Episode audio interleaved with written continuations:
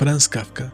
Al despertar a Franz Kafka, una mañana tras el sueño intranquilo, se dirigió hacia el espejo y horrorizado pudo comprobar que A. seguía siendo Kafka, B.